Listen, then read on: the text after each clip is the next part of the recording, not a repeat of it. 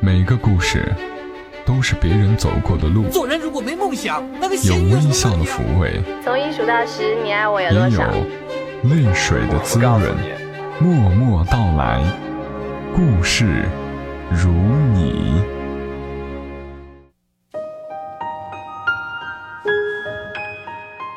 默默到来，故事如你。这里是由喜马拉雅独家播出的《默默到来》，我是小莫，大小的小，沉默的默，在每个周三的晚间和你相伴，和你来聊聊我们平常人身上所发生的故事。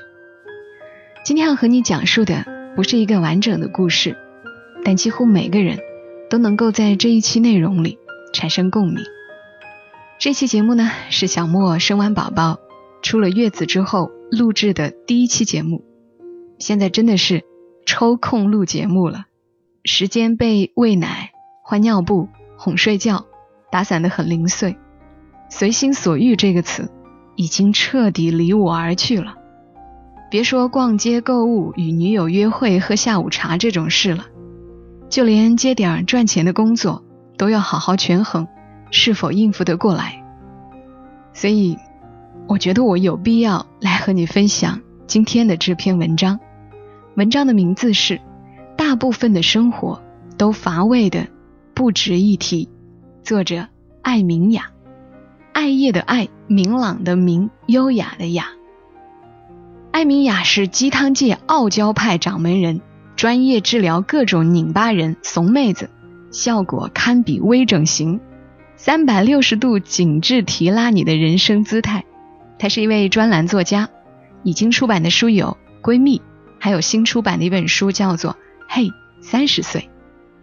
这篇大部分的生活都乏味的不值一提，出自于他的公众号，他的公众号名字叫“江湖人称爱掌门 ”，ID 是艾明雅一，一是阿拉伯数字一。接下来的时间，把这篇文章念给你们听。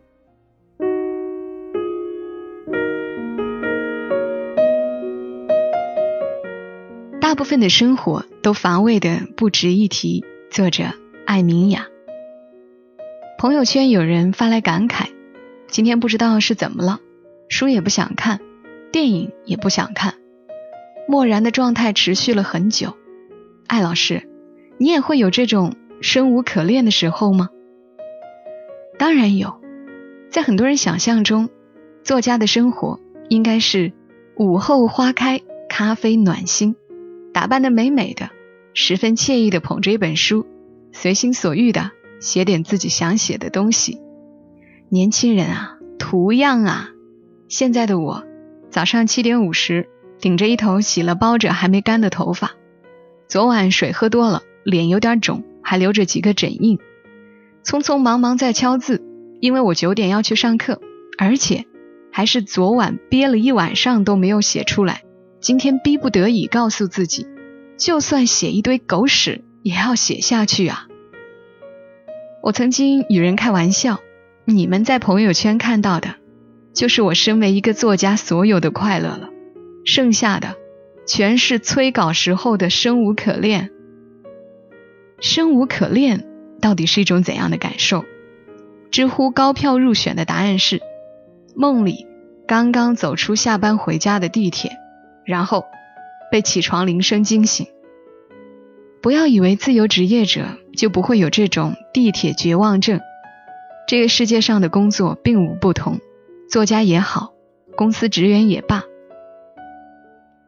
我们都是在踮着脚去够自己想要的生活，区别无非是脚底下的那块砖，随着时间和机遇不同，略有厚薄而已。但是那伸手要够的执念。并无不同。然后最烦恼的是，当心渐渐麻木，衍生出来的是纪念过去、又为将来的自我质疑感，对现在的生活毫无改变，对未来的日子满心恐惧、无力感，使得大部分的人的生活都经不起推敲。但是，美国埃默里大学马克·鲍尔莱因教授说，一个人成熟的标志之一，就是明白。每天发生在自己身上百分之九十九的事情，对于别人而言没有任何意义，还能做什么呢？如今的我和少女时候最大的不同，就是在自己无力感升腾起来的时候，依然还能保持一份清醒，来问自己：这种状态下，我还能给自己做点什么有滋养力的事吗？在那些漠然的时候，我尽量让自己晚上十一点左右放下一切自我质疑，去睡觉。为什么？这句话是一个四十多岁的姐姐教我的。当你无法给自己一个好的业绩、好的作品、好的心情、好的感悟的时候，那么好好睡觉，这是你能给自己唯一能做的了。我不需要知道接下来的人生有什么意义，我只是知道，我至少还能给自己一个很好的睡眠。其他的，我再慢慢打算。三十岁之后。我很喜欢“打算”这个词，相比起那些梦想、计划，这个词我使用的频率更高。因为每当生无可恋、地铁绝望症的孩子们又问我如何规划未来，我都问他一句话：“你明天打算干什么？”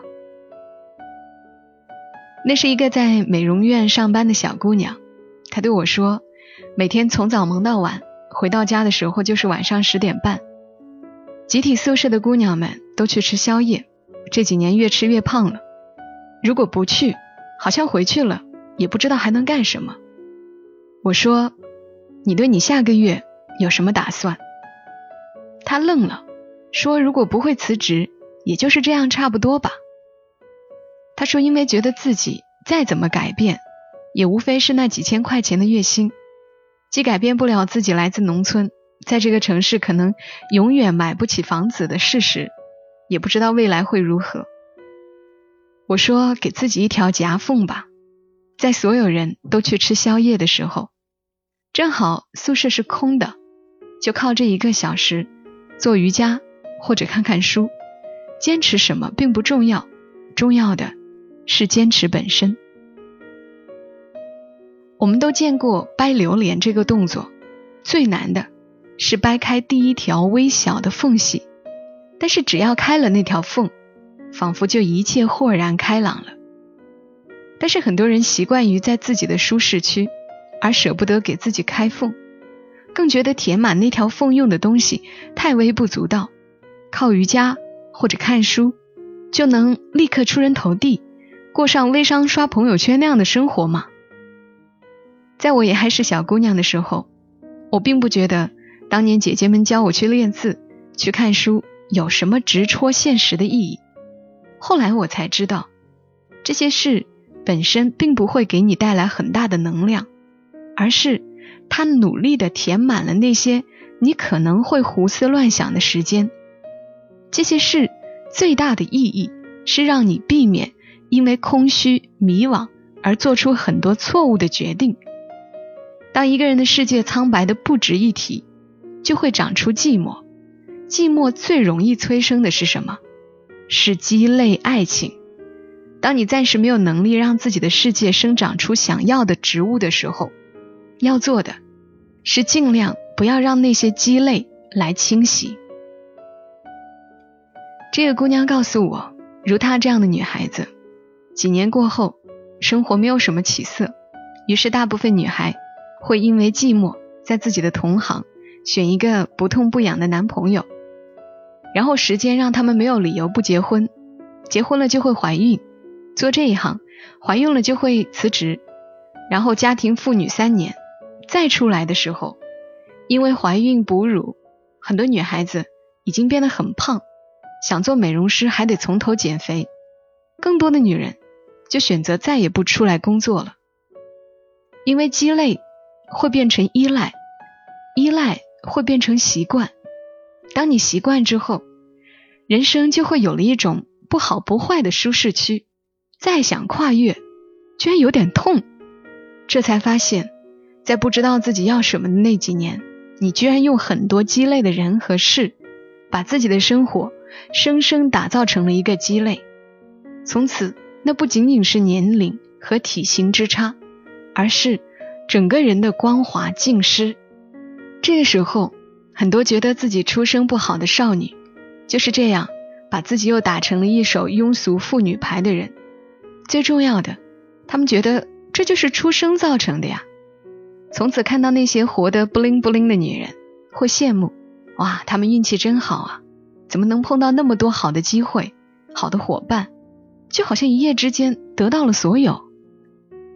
他们口中好运的女人，其实不会有一夜之间这种事，是那些微小的，不是鸡肋习惯的好习惯，改变了他们。因为越往后走，人会对习惯越钝感。甚至意识不到那是自己的习惯，它却如时间的指针一样，一点一滴在改变你。那些好运女人，坚持的早睡早起的习惯，运动的习惯，让你遇到事情多思考的习惯，碰到挫折再坚持一下的习惯，这些习惯最后会变成自己对生活的期盼。哦，又到星期二了，今天我应该跑步了。哦下个周六我应该去爬山，于是你会去和朋友商讨运动鞋，去谈论天气。社交圈也是这样来的。很多人问我如何拥有一个很棒的社交圈。当你是一个热爱美食、运动、有自己爱好的人，自然而言，你就会疏远那些总是叫你半夜去吃宵夜、永远在探讨人生意义而不知道明天要做什么的人，然后。人生里留下的，都是那些有着种子之力的人和事。也许哪一天，他就会带给你崭新的际遇，人生从此就不一样了。你问我，那梦想呢？那计划呢？其实，都融合在那些微小的习惯里了。因为小朋友才爱聊虚无的人生，大人们都在自顾自的努力着。你去看。活到四十岁依然拥有良好状态的女人，并不一定是有着宏大人生规划的人，她们一定是在来路上坚持了很多她们热爱的习惯，每周一次的瑜伽，再忙也要偷空练练书法，就这样一点一滴变成一个有着幸福力的人。他们从不长篇大论谈论人生，但是他们拥有人生。你以为？生活中哪有那么多我要实现我的梦想？是什么支撑着你乐观的过完你的人生？是有了那些对小事的期盼。一直以来，我都是一个害怕过冬天的人，因为本身体质寒凉，而且又热爱运动。每到冬天，那种生无可恋的感觉会更强烈。但是今年不会了，因为我早早的给自己买好了茶具、宣纸和笔墨。在夏天起，我就开始对自己说：“这个冬天就煮茶和写字吧。”也许那时依然会有写不出稿子来的时候，也许依然没有什么值得庆祝的大事发生。但是因为对那一碗茶的期盼，会让我满心期盼过完这一年。来，为何还等待？趁大家也在，时间在流动，还过。目前往下秒开，就趁这分钟来一个合照。挨完还识怎么笑？辛苦记过活还是精彩，没有少悲哀，想不起到底多悲哀。共你纵是尘埃，到红海再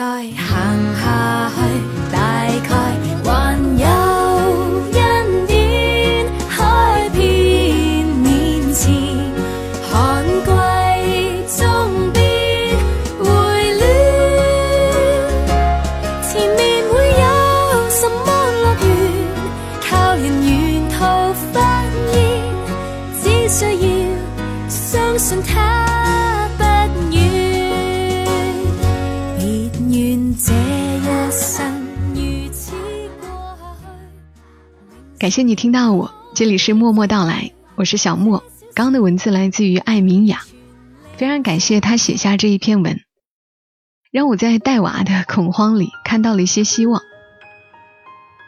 我在生宝宝之前囤了很大一堆书，还没有看完。现在给甜豆喂奶的时候，我发现其实我还可以一只手翻翻书，速度是不快，但比起玩手机或者看电视，又让我心里踏实很多。既然不能做点别的滋养自己的事情，总要保留点爱好才行。生活更多的是眼前的苟且与琐碎。如果那些诗与远方、梦想与计划显得遥不可及，那我们先抽空做一点愉悦自己的事情吧。比如这样的夏夜，如果太热，就用花露水把凉席抹一遍，抹得干净凉爽，换一床凉爽透气的薄被，清清爽爽的，早早的睡个觉，明天的状态一定会更好。就这样吧。这里是默默到来，感谢你听到我，祝你今夜好眠。小莫在长沙，跟你说晚安。